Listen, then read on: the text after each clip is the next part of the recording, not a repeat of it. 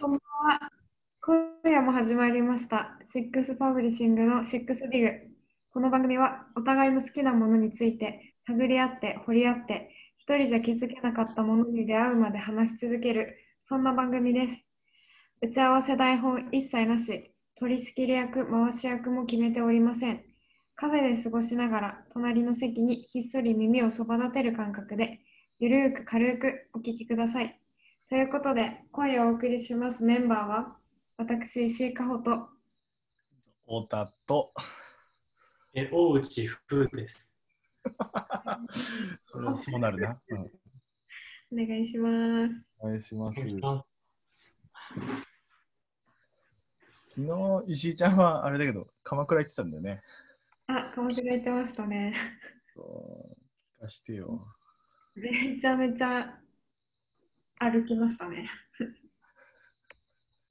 そ うその晩、ん昨日の夜、ば万歩計見たら1万7000になってて、1万7000。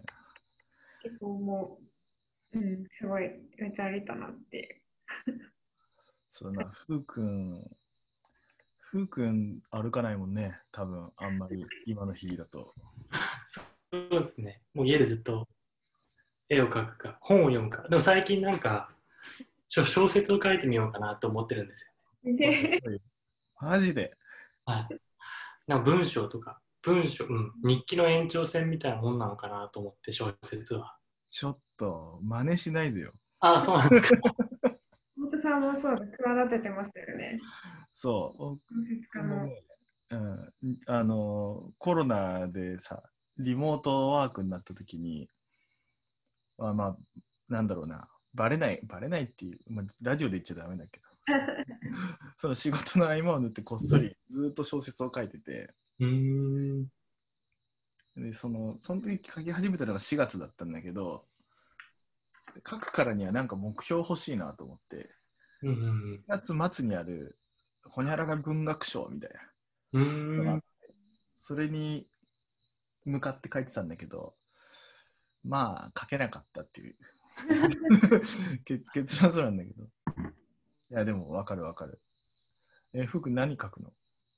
僕は今適当に今書いてみたら、うん変なものが出てきました、自分の中から。予期せぬものが。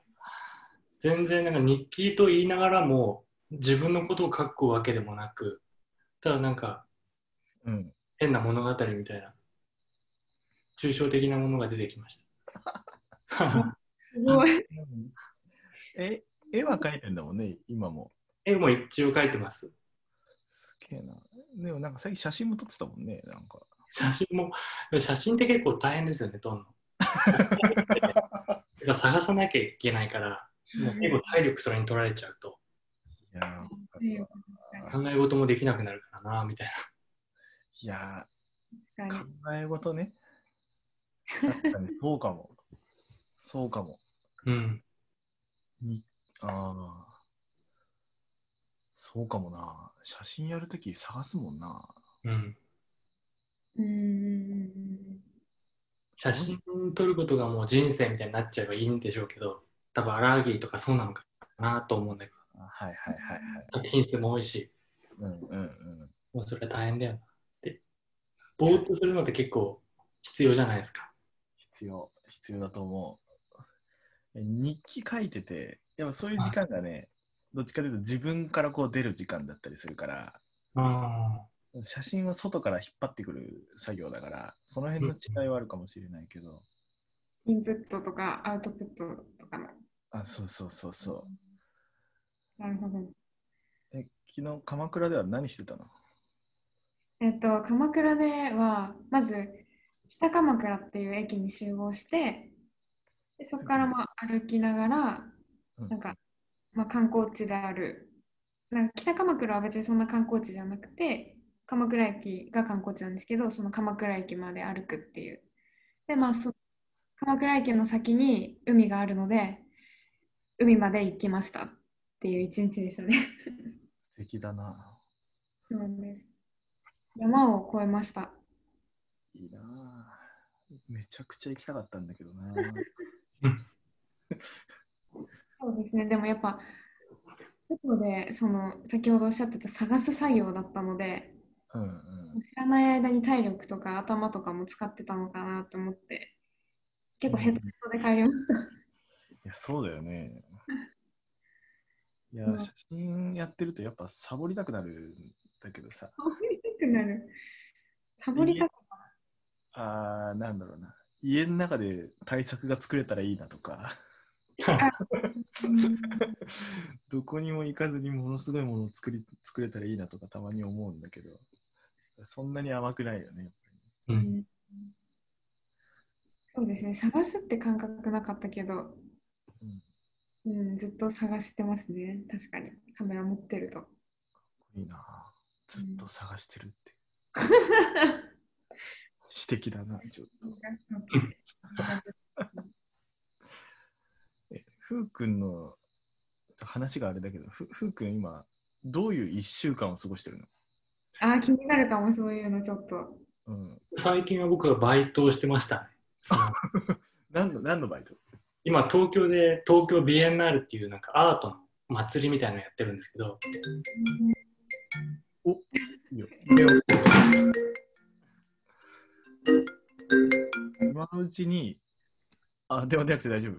はい、それにうんそのアートのお祭りに展示する作品、うんうん。まあ、栗原さんって言うんですけどね、その人が僕の大学のちょっと先生みたいな人で、うんその人の作品の制作をお手伝いしてました。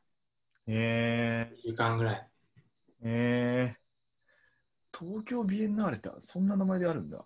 はえー、聞いたこと、初めて聞きました。ビエンナーレ。ビエンナーレ。東京ビエンナーレ。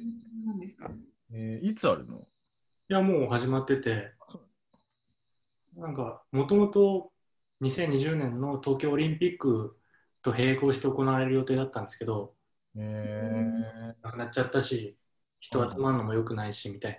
そー、れで、伸ばし伸ばしになったり、なんかいろいろあるみたいですけど、うんうん。あ すごい、なんか、え、なんか建築？そういうわけではなく。あ建築、いろんなジャンルがあると思うけど、なんか、はい、そうですね。ね今の時期は3つぐらい展示されてるみたいですうん。いや、これまた行かなきゃいけないな。忙しいな。ビエンナーレ。いや、その、絵の手伝いだよね。そう、いや、絵というかもうなんか、彫刻作品ですね、大きい。その手伝うってさ、どういうこと、はいすみません。あ、ごめんなさい。手伝う、まあ彫刻作品が、うん。この木の大きい板、木の板をたくさん貼り合わせるとかそういうことをやってて、それで作っていくんですけど、はいはいはいはい。なので木、なんか大きい工具でぐーっと木の板を切ったり、はいはいはい。型をこう、かたどったりするとか、そういうもう本当に、もう指示通りにこう、どんどん動いていくみたいな感じなんだ。はい、もう大工さんみたいな感じなのかな、半分。やってることは。え、それ何人くらいでやってんの？それが1日の作業は5人とか。えー、いいなぁ。なんかかっこいいな芸大生って感じだな、本当に。そんなバイトがあるんだっていう。お手伝いなんてそんなバイトがあるんですね。うん、そうですね。え確かに。でもそれみんな東京芸大の、あ、まとみんな芸大の学生だもんね、おそらく。そうですね。学部は僕だけだったんですけど、その、助手、芸大でしょ助手？教授さんの助手やってる人とか、うんうん、あと博士課程にいる人とかみたいー、えいいなぁ、そういう接点があったりとかするのはな。自身は今なんか、自分の絵は描いてるんだよな。はい。古典とかは？古典あの僕今なんか自分の絵を掘り下げたい時期なのかなと思ってるんですよね、自分の中で。ほ掘り下げる。うはいなんか同級生とかでやっぱり古典してる人とかがいるんですけど、古典とか、うん何人かで2人展とか、うん、でそういうの見に行くと、そうか、このクオリティでそうか、展示してしまうのかみたいああ、わかる。めちゃくちゃわかる、それ。ちょっと焦ってるのかなって、まあ、僕も焦っちゃう感じあるんですけど、ああ、そうなんですね。そうそうそう。だから自分の作品をもうちょっと自分のためになる、うんうん深く、うん、掘り下げてみたい、考えてみたいなっていう時期なのかもしれないなと思います。すいません、すいません。ちょっとなんか古典の仕組みがよくわからないというか、開いてくださいで開くんじゃなくて、自分たちが開くかで開くこともできるんですか？そうです、そうです。貸しギャラリーっていうのがあるんですよ。貸してくれる。うんうんうん。まあ、すごい高いんですけど、はいはいはい。ちょっと具体的じゃないけど、うん、い1週間なんか30万とかそのぐらいするのかな、その場所を借りるの。あまあ、ピンキリだな。あのそうそうそう ピ人気で。学生とかがね、使う安いギャラリーだったら1週間、まあ、10万切るぐらいのところも探せばある。へえ入れてやる場所だったら1週間30とかするだろうな。うんで、それで開いて、で、お客さんとしてはどういった方々が来るんですか？どうなのかな？僕はまあ自分でやったことないから分かんないですけど、でも、まず友達、界隈は来るんじゃないですか？インスタとかであずっとするから。うんで、そのアートギャラリー回ってるなんかその趣味、そういう人がいるんですよ、なんか。インスタに、このギャラリー行きました、このギャラリー行きましたって一日何回も上げてるような人。で、そういう人たちは多分来てくれてっうん。て感じなのかな。なんかね、僕、えーとね、僕ニコンとかでやった時は、本当にニコン好きのおじさんとかおばさんとか、こいつら絶対写真興味ねえだろみたいな、カメラオタクみたいな人がめっちゃ来てたりしてた。うん。中には本当に美術に興味があった人たちが来てくれるんだけど、うん。でも、なんだ、普通ギャラリー、あれなんか新宿とかのギャラリーだったら、1日100から200ぐらいは来るから、ん ?100 単位やってるっけ、それくらいかな？うんうん。確かにそのくらいだと思うけどな。へー土日がまあそれの3倍くらいの人がダーッと来るような場所だから、うん本当にギャラリーを巡ってる、フークがさっき言ってた、一日ここどこのギャラリーに行ったんだみたいな、行った自慢をする、い行くことが生きがいの人だったりとか。うんそうか、いろんな方がいるんですね。友達だったり、一般のそういう回ることが好きな人も。うんそうなんだ。まあ、でも結構狭い世界だよね。うん。本当にそう思います、僕は。美術界とかって本当に狭いですね。ねうーん、まあ確かにないですよ。なんか友達が古典とかそんな 情報とかないし、うんそう、難しいですよね。そうそう。で、なんかその、あの、やってくださいっていう場合と、まあ、やっぱり2パターンあって、うんやってくださいだと、まあ、分かりやすく違うのは、お金の面だね。そうですね。うんここがもうはっきり違う。くださいだったら結構、むむしろぜ全額でもないけど、全額は当たり前で、むしろちょっとご褒美が出るとか、うんうん世界だったりすそう場所をタダで貸してくれる？る。うんってことですよね。そうそう。うんうんやっぱそうそういうふうになるためにはそれなりにその展示の実績が必要だったりとかうんうん活動の実績が必要だったりするからそうかそうか。そういった意味ではなんかいきなりそこに行けるかって言ったらやっぱ超天才しか未来の未来の風君くらいじゃないとできないかもしれないけど。そうそうそう。そうなんですね。いや風君のさこ古典古典の話ちょっともうちょっとしたいんだけどその展示する時のイメージってさあどんなイメージをしてるの俺全然想像つかなくてえ絵の絵の個展をするっていう時にああ。そうですね。作ってる作品にももしかしたらよるのかなと思うんですけど、うん普通にだから油絵とキャンバスに貼キャンバスに絵を描いたものを展示するなら、まあ横にポンポンポンって並ぶ。白い空間に絵がボンボンって並ぶってこともあると思うし、うんでも最近はインスタレーションって言って、その空間を使って展示するっていうことがうんよくなされてるから、いや、そうそう。これを使って展示する。そうそう空間そのものがそのメッセージ性の持つものとしてうんの表現になるっていう。で、写真は割とそういった意味では割とインスタレーションの発想に近くて、うん例えばこの展覧会はこういうメッセージがありますと。で、それに沿った写真がたくさんこう並んでいくとかっていうのがあるんだけど、絵はさ、どっちかっていうと、一枚一枚が割ともうか完成してるというか、そんな印象があって、ああ、そうです大内風古典みたいな。で、それでなんか一枚一枚がこう、おなるほど、みたいうんな。あ、そりゃそうか。ね。なんかキュレーターっていうのがいて、うんレーサー。そうですさ例えば今回こういう展示しよう一回展示しようと思ったらその展示にどういう意味をつけるかっていうのを考える人がいるんですうんうんえよ例えば。ちょっとう意を唱えようとかそういう社会的な意味を作りたかったらじゃあこういう作家とこういう作家とこういう作家を一緒に展示してみようっていうそれをコーディネートする人がいるんですよキュレーターって言って。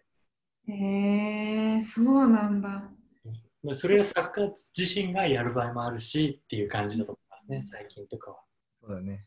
そうだね。えーキュレーター、そのポジションがあるなんて知りませんでした。展示会とアーティストさんでこうやり取りしてるものかと思ったら、もう一枠あるんですね。そうそういっぱいいろんな人が結構関わってると思いますそうなんだ。すごいな。めっちゃ勉強になる。絵を飾るためだけの人もいるし、うんうんうんかんかけるとか。壁を壁打ちしてこう絵を描けたりとか、え、それもうなんか技術的なことでっていうことですか？そういう技術を、絵を飾る技術っていうことですか？そうそうそうそう。すげえな。なんか。ななんかそれぞれ専門職があって成り立ってるんだよね。えー、そっか。すごいな。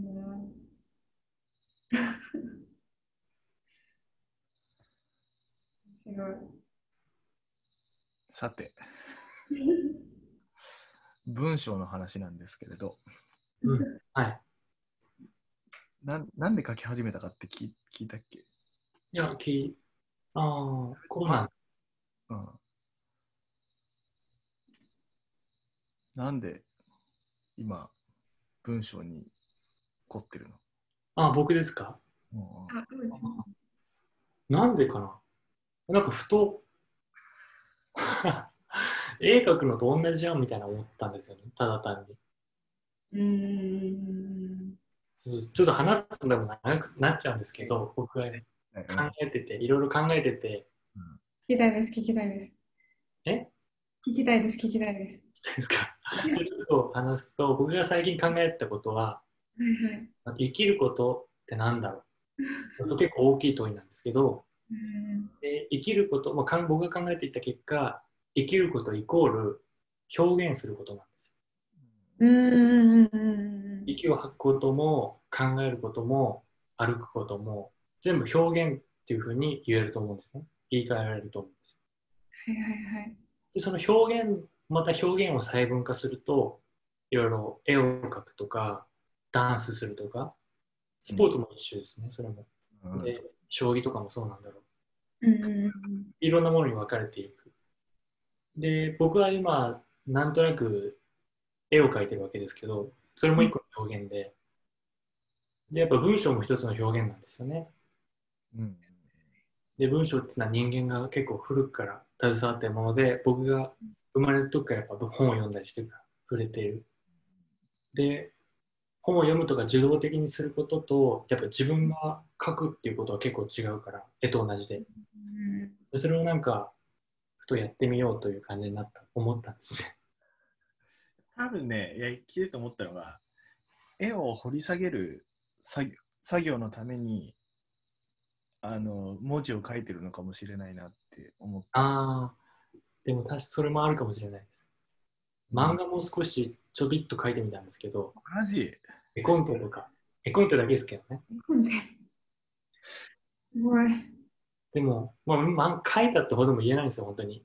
うん A42 枚に絵コンテをふわふわって書いて、うんうんやっぱ全然絵と違うなって、求められるものが。え絵コン発見ありましどうどういうことですか？え、ごめんなさい。ごめんなさい。はいう んえコンテとは何かですって、ふうくん。あ、絵コンテですか？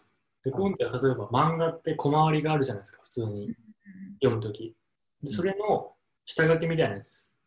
だから絵がちゃんと描いてなくて、小回りだけ鉛筆でさささっと描いてって、あとは吹き出しも手書きでちょいちょいちょいって書いてって。うん、ここはなんかストーリーになってるってことですか？そうそうそう。ストーリーだけしか見えないみたいうん漫画家さんがとりあえず 絵コンテを書いて編集編なんなんだアシスタントたちみんなでこう絵を描き上げるみたいな。そんなイメージでやってるかな。の絵コンテ。えー、器用だな相変わらず。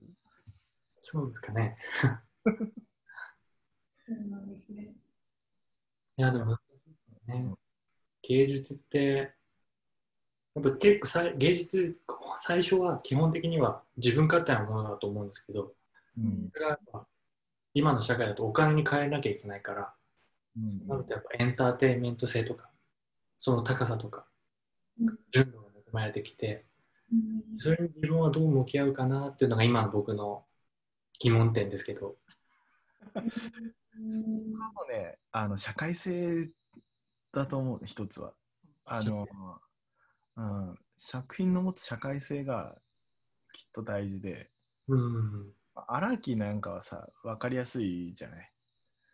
あの今ほどあ昔ほどヌードはやらなくなったけどさうん、1990年代80年代なんていうのはもう快楽主義をさそのままあの人とあの人が作ってるような勢いだったしで今はままたちょっと違くて生と死だったりとかでそのあの人の作品全体に通じるのが生と死と愛だから、まあ、誰が見てもなんとなくこう分かるようなうん、ものだったりするからそれで割となんだろうな共感されやすいというかうん、まあ、その分反発もそれなりにあるけど、うん、うん。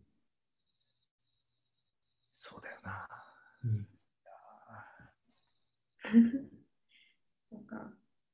うん、うん。いや、考えるよな、そういうのって。そうなんですよね。いいよとかも。いや、え、なんかその、なんだろう、おか、アートをお金に変えなきゃいけないっていうことに対しては、今、大地さん自身は結構ネガティブな捉え方をしているんですか？いや、そういうわけではないんですよ。うんうんもう昔からそうなんですよ、多分。ルネサンスの時代から。だから16世紀ぐらいから。うんそれもう職業としてあるから、うんのゴミ掃除と、ゴミ収集車の人とかそういう人と変わらないんですよ、そういう意味では。うん俳優とか、なんか村上隆っていう人がいるんですけど、芸術家で。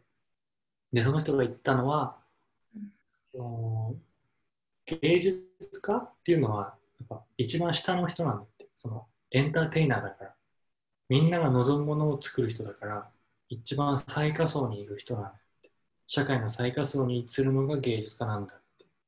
言ってるんですよ。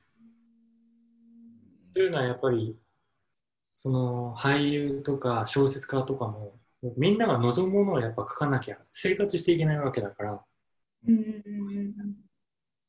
僕もそれはもう追ってるしそれは人のせい人の世に生まれてるから。うん。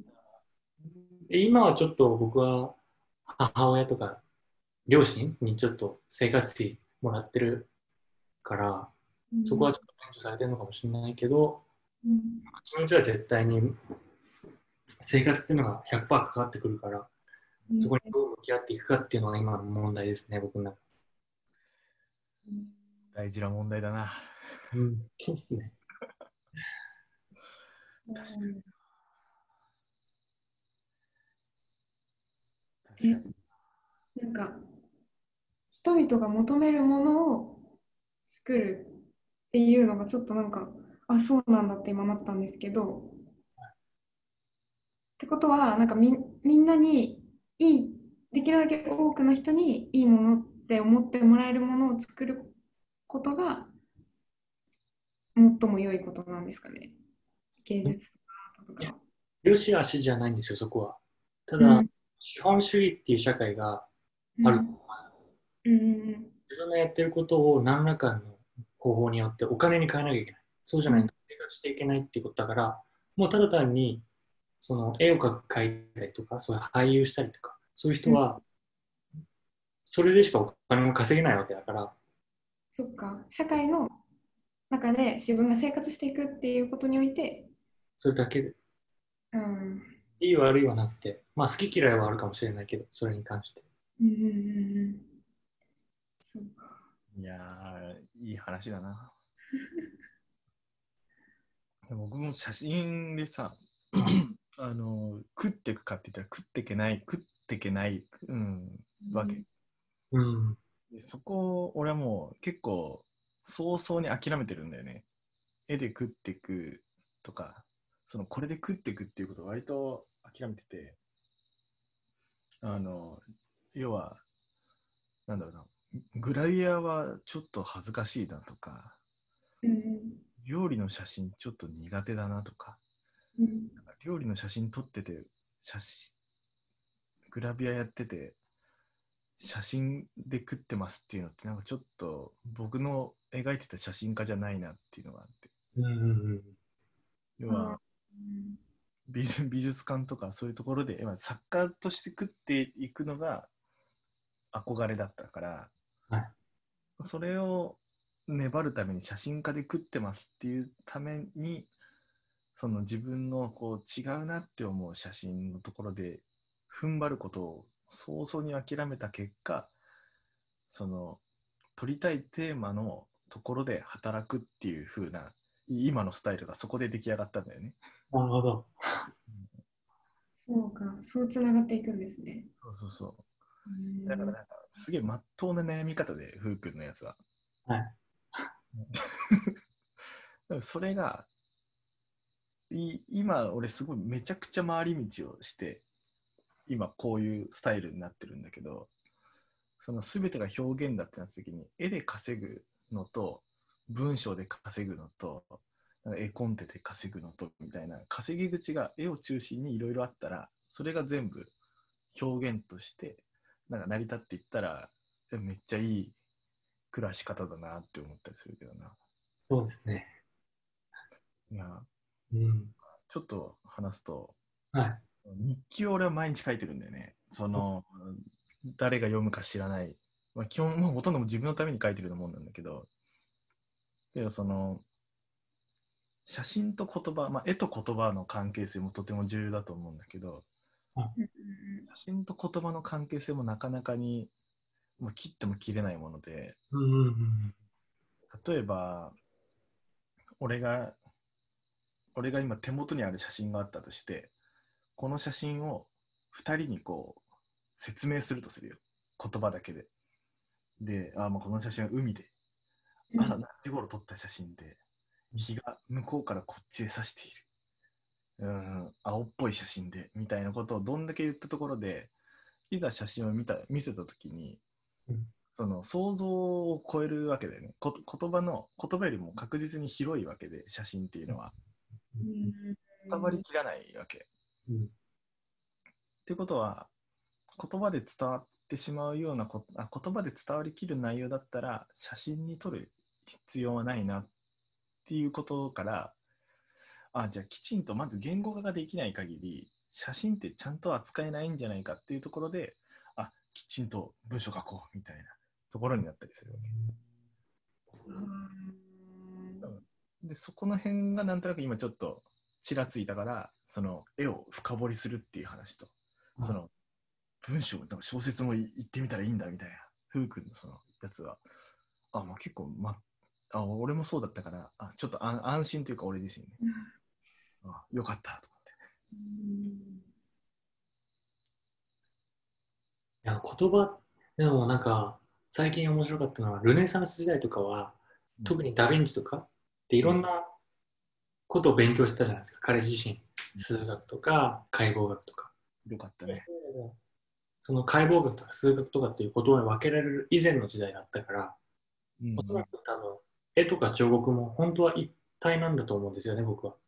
うんうん本来は。そのだからなんかもっと拡大それを拡大解釈しちゃうとなん。かもう歩くことすらやっぱりもう芸術なのかもしれないなと僕は思思うんですよ。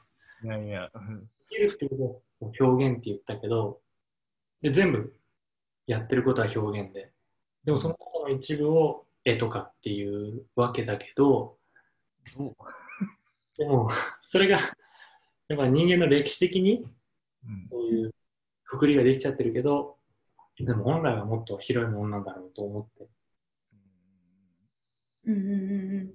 うんえ なんかちょっともうすごいもうアートの話しすぎてちょっと頭が混乱してしまってるんですけどなんかちょっと私的に質問というか出たのが先ほど大内さんは生きることがな生きることイコール表現することだっていうふうにおっしゃったじゃないですか。なんかそれは結構なんだろうな表現する力があったりだとかそのことに気づいた人たちがやる行為な気がしてきてなんか私とかはもうそれさえも考えてなんていうかなんか生きることは表現だみたいなその考えにも及ばないしいざまあその考えに及んだとして表現することが生きることだってなった時にえ何するってなるんですよ。それはなんか何をするとかじゃないんですもう生きてる上で必然的にせざるを得ないもの例えば食事とか料理をするとか、それっても表現。然性があるじゃないですか。うん。その中にある人は絵があるんですよ。ただ単に。はあ、はあは。イライラが絵を描くことで解消されるかもしれないしうんうんうんうん。絵を撮ることによって手に持ってうんここで集中することによって解消されるものかもしれないし、うんうんうん。そういう意味でっていう感じですかね。はあは。あいいね。え仕事をするは表現ですか？仕事をする。例えばうん仕事をいただいてこのす何文章を打つとかうんなんかごめんなさいわかんないいやいいやもちろん僕は表現だと思います。もう全部だから、表現は全部そうだから。でもその中のその仕事っていうのがうん表現っていうことをしていく中で、それがお金に換算されるっていうことだと思う、ただ単に。うんうんうんうんえ表現をするためのお金ってこと？いや、もう表現っていうのは全部の前からあるんですよ。お金とかそういうものの前から。人間が生きている時に表現は生まれていくものだから。例えうんば動物的だとか、もう人間がもう無意識のうちにというか、壁にこう手を使ってこう絵を描いてたっていう、そこから始まってるから、それの延長線。で、そこからだいたい貨幣とか、そういう経済的なものが始まっていったわけだから、うんうんうんだから表現がお金に変わった、変わ表現をお金に換算できる社会みたいな、今は。ちょちょっと、うん俺もちょっと喋ると、み みんな、そういった意味では表現者であるっていうところから、で石井ちゃんの今の話は、その仕事仕事は表現家みたいな話うんだよね。そうですだからみんな表現者っていうのを前提で考えたときに、その今の社会に必要とされるされるものが仕事になっていくから、うん。ね、必要とされないものは表現としては表現として存在するんだけど、その時代を超えるほどの表現ではないというか、人に必要とされる表現ではない、うん。まあ、それが趣味の域っていうのかもしれないし、ああそっか。人に必要とされてる。うん、これは結構うん。ポイントかもしれない。必要人に必要とされるものはもしかしたら表現のな表現物の中でも芸術性を帯びるのかもしれないですね。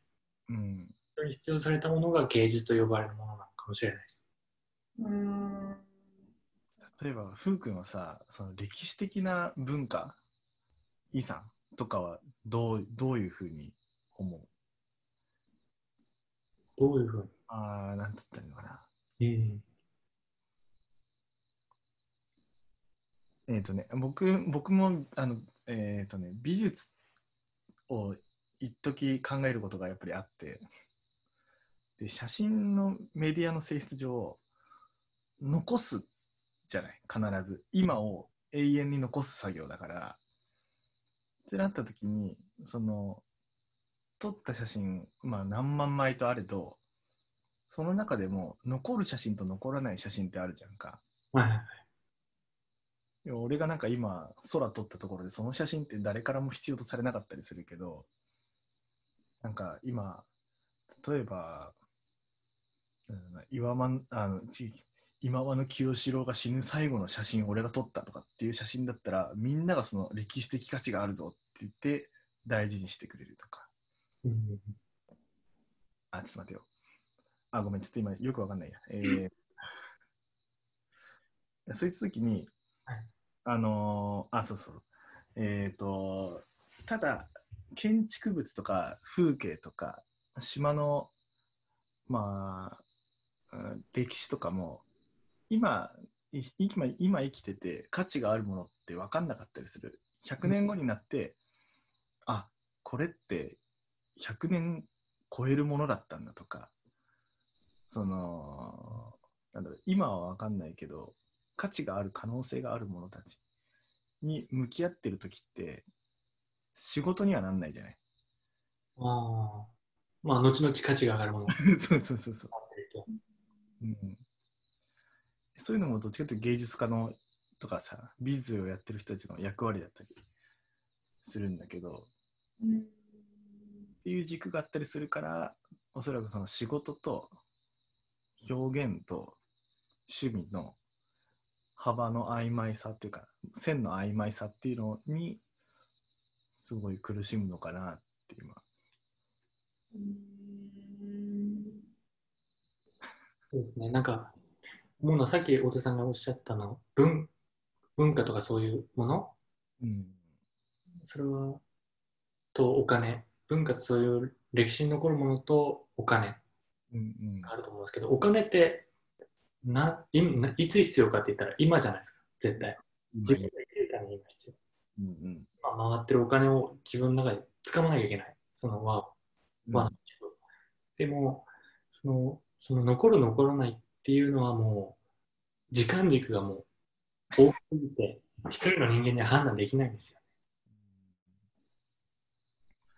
そうなんですよね。だから、ものが残ったら嬉しくない。嬉しいです。でも僕それは思うんですけど、なんかもう知ってる知らないの話じゃんみたいうんな。アメリカの歴史僕は知ってるから、うんうん。アメリカのジャクソン・ポロックとか、うんそういう有名なアーティスト、うんうん。アンディ・ウォーホルとか、うん。とても有名な人は知ってるけど、でもアフ今アフリカにいる先住民の人は絶対そんなこと知らないし、うん。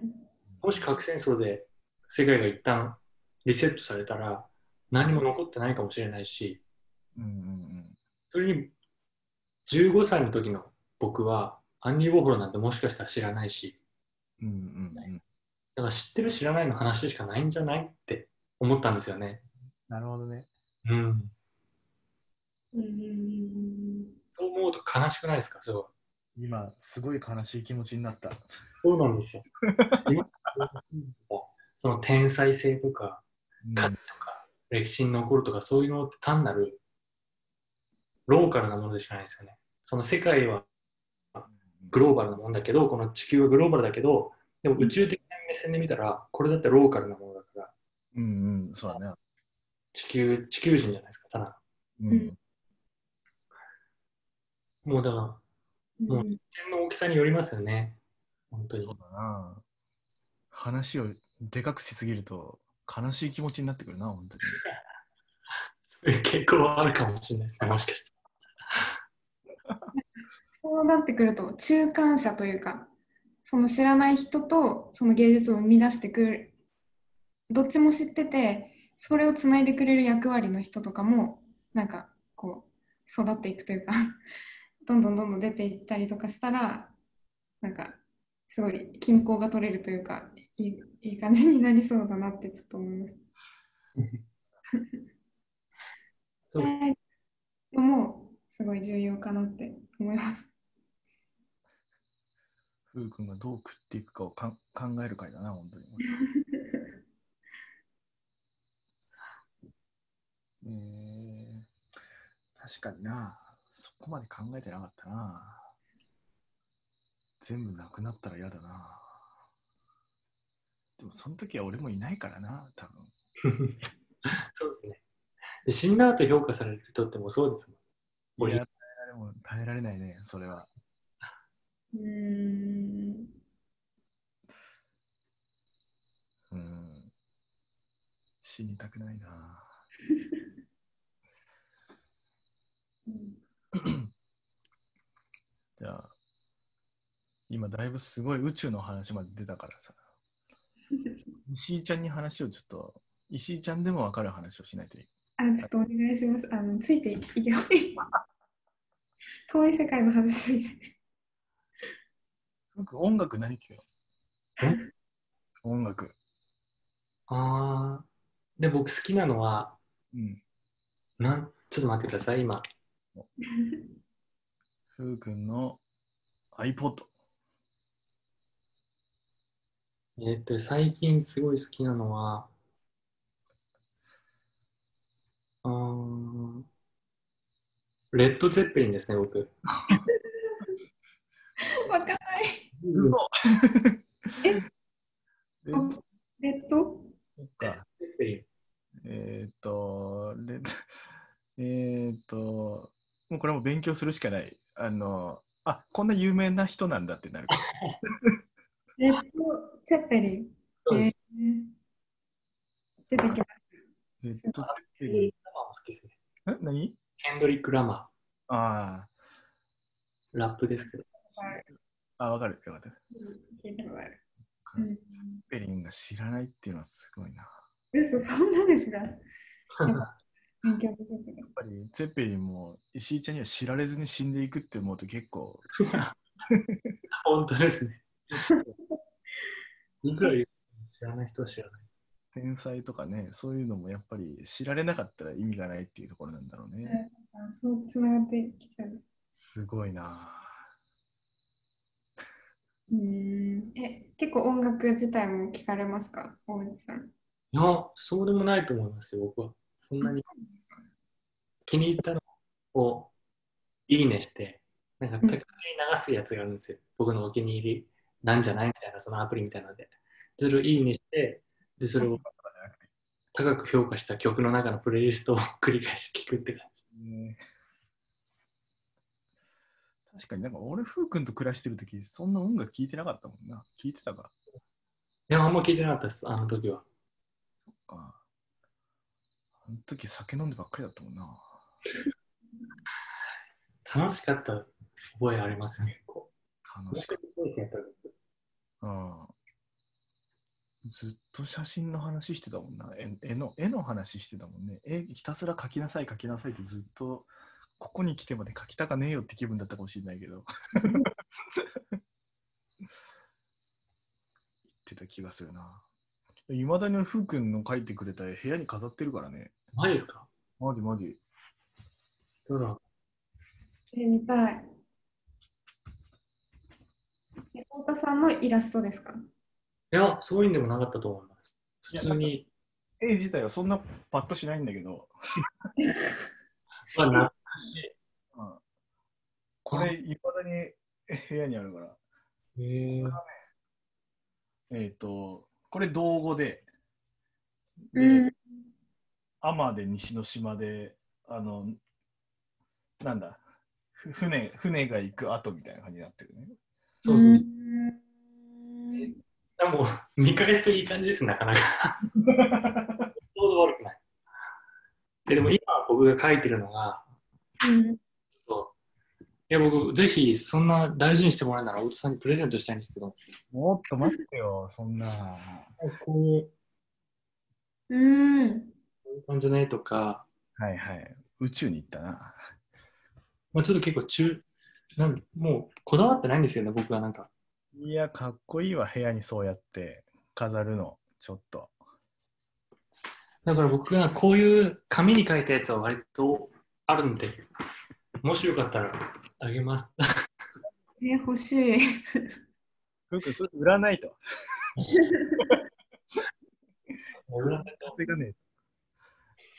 いや、そうそう。いや、あの、他にも、あの、書いてくれてるやつあって、それ、榎本とかも多分部屋に飾ってんじゃないかな。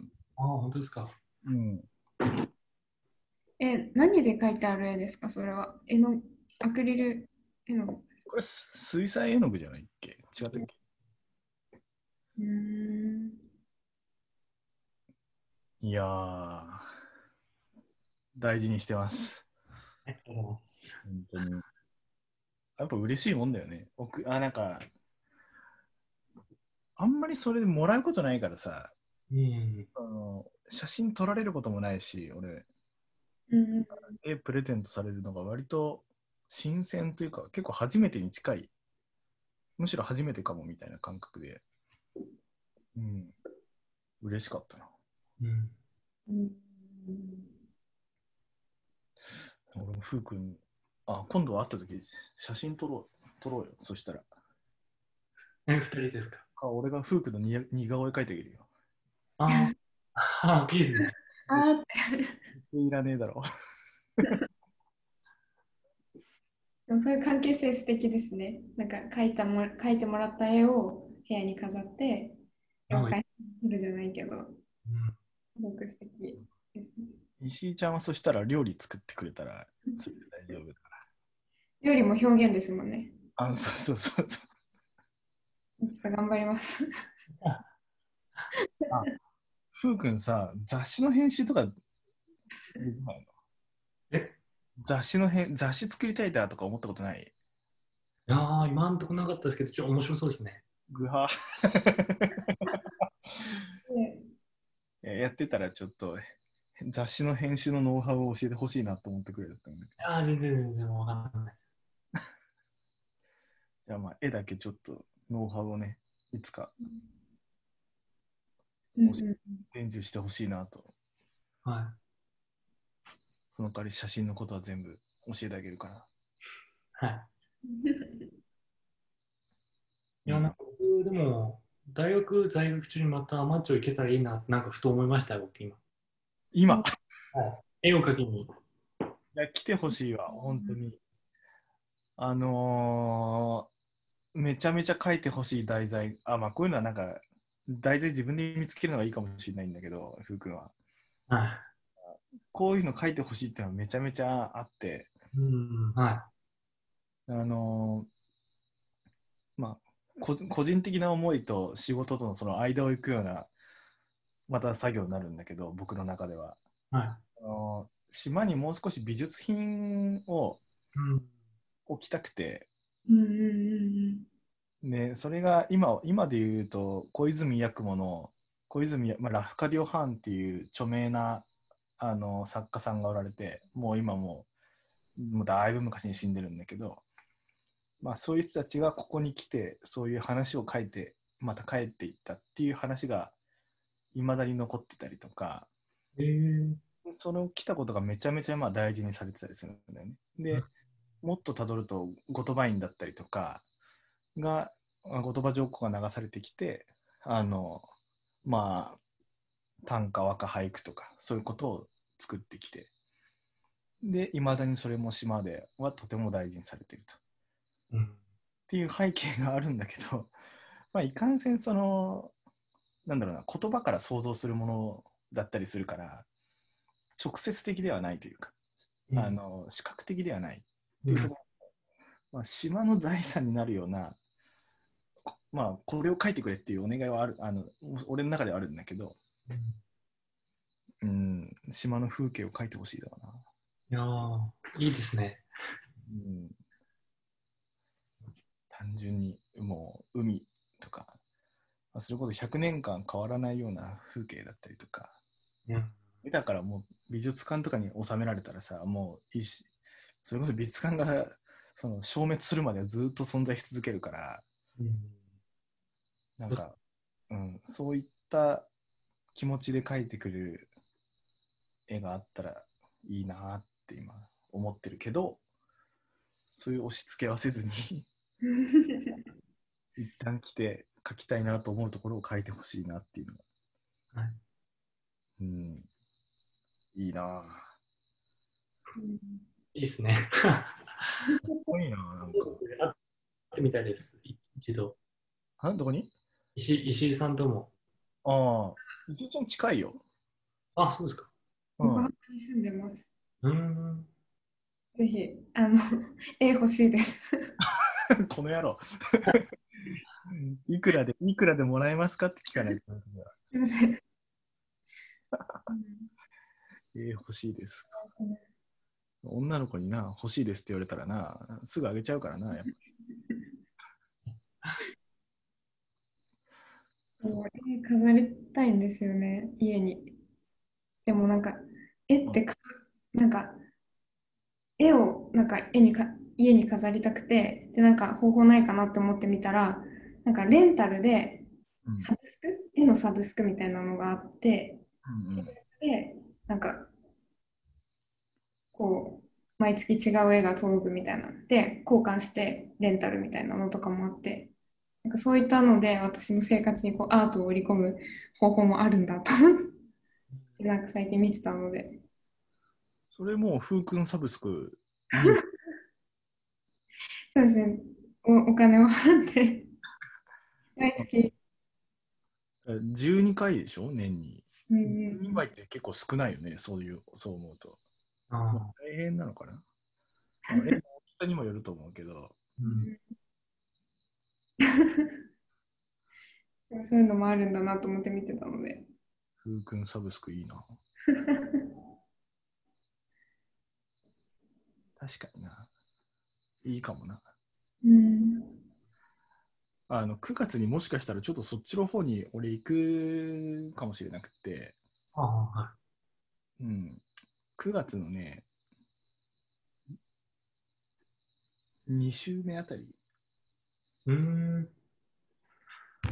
ちょっとみんな予定をなんとなく見といてください。